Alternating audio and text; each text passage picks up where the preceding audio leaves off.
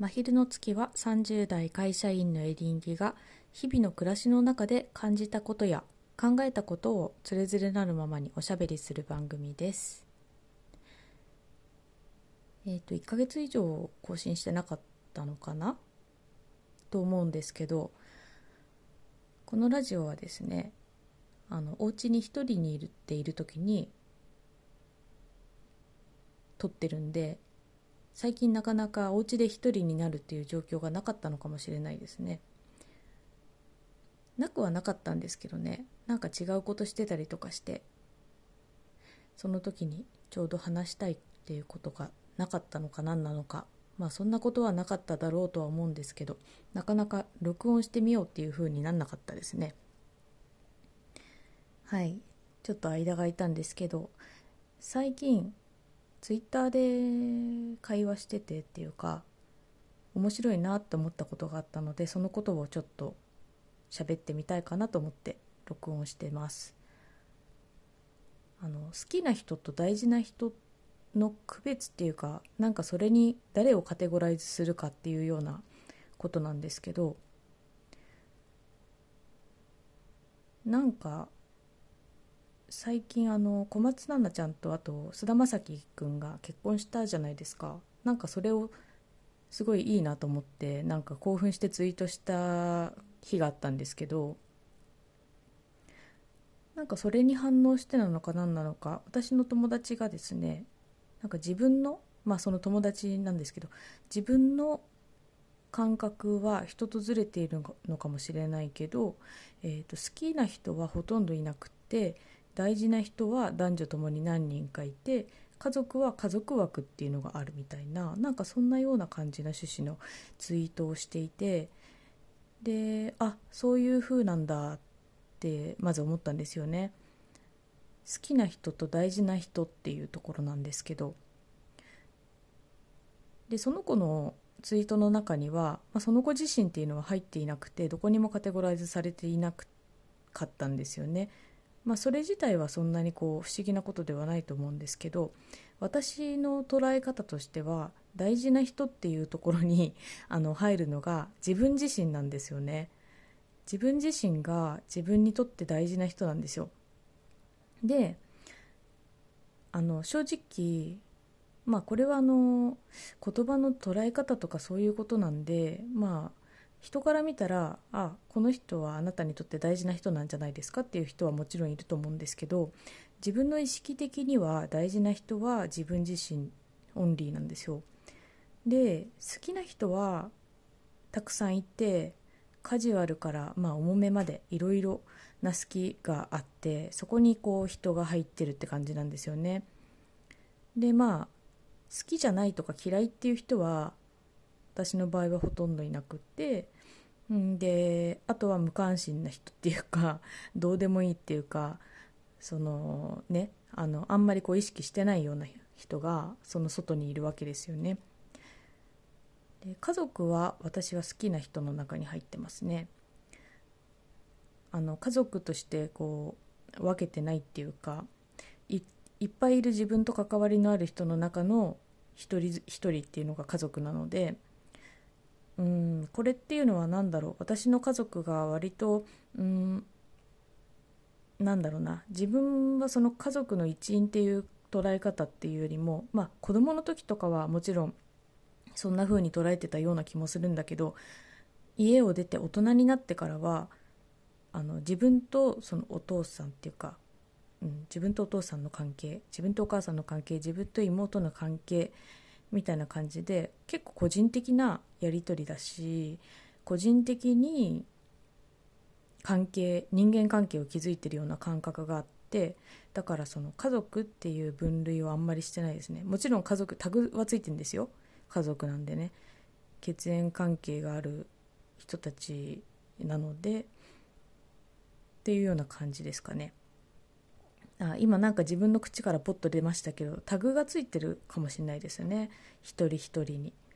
だから個人的な、まあ、友達とかなのかな。友達とか家族とか会社の人とか。ね。会社の人の中にも自分は友達だと思ってる人も中にはいるんでそうすると会社の人かつ友達っていうタグが2個ついてるようななんかそんな感じで捉えてるのかなっていう風なところがあります。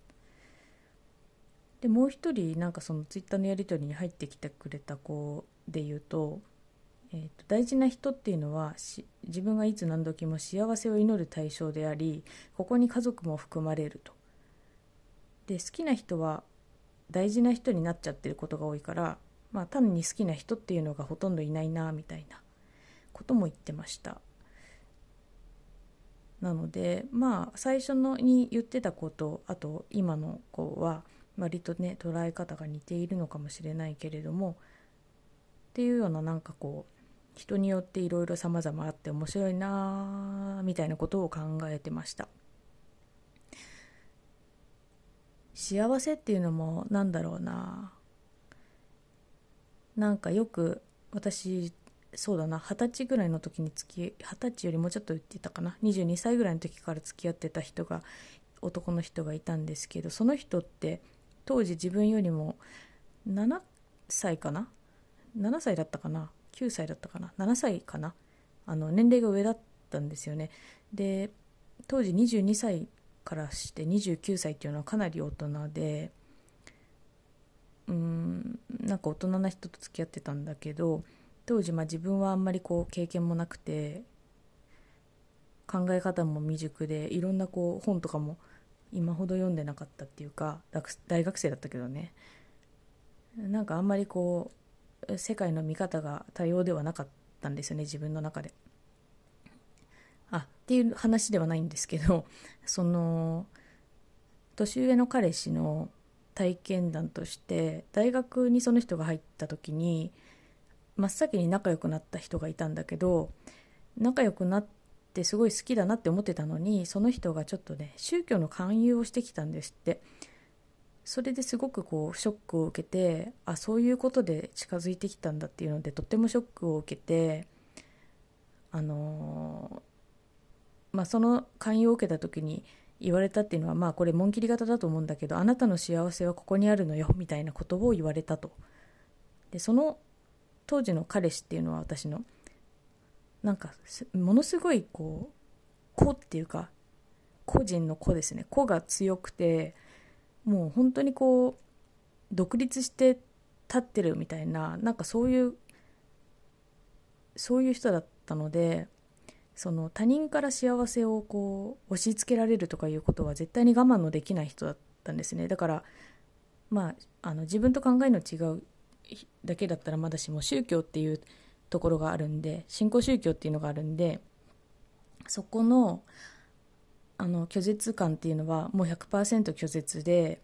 どんなに今まで仲良くしてたとしてもその友達として付き合ってたとしてももうシャットアウトするっていうのは自分の中に確固としてあったのでなんかそのもう関係を断っちゃったらしいんですけどまあそれ自体はねよくあることなのかもしれないがですね。で私はその話を、まあ、数年後に聞かされたわけなんですけれどもそのその時にその彼氏元彼氏が言ってたのはその俺の幸せは俺にしか決められないっていうか俺の幸せは俺のものだから俺の幸せを他人が俺に渡せるわけないんだからそんなのは本当におかしいんだみたいなことを言ってて本当に納得感があったので当時私はまだそういうことをあまり考えたことなんかなかったんだけどなんかそれを聞いて以来ですねその幸せっていうのは本当にもう自分が感じるものですっていう感じで捉えてますね。だからまあもちろんその相手の幸せ相手が幸せでいてくれたら嬉しいんだけど自分もね。なんだけどまあその相手っていうのは私が祈ろうが祈る前が幸せになろうなろうなると思います。っていうのがその彼氏からなんか学んだことなんですよね。まあちょっと話がずれていくんですけれども。まあそうですね。なんで私は自分が幸せになりたいっていうか幸せでいたいっていうか自分が幸せじゃないと例えば夫とかにこう冷たく当たっちゃったりとかして全然いいことないんですよ。家の中がこう居心地悪くなったりとかして。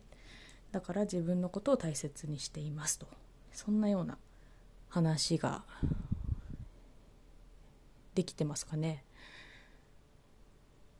はいどうでしょう。皆さん好きな人と大事な人とねいるかもしれませんが、まあ、こんなような話をするのも面白いなって思いました。以上です。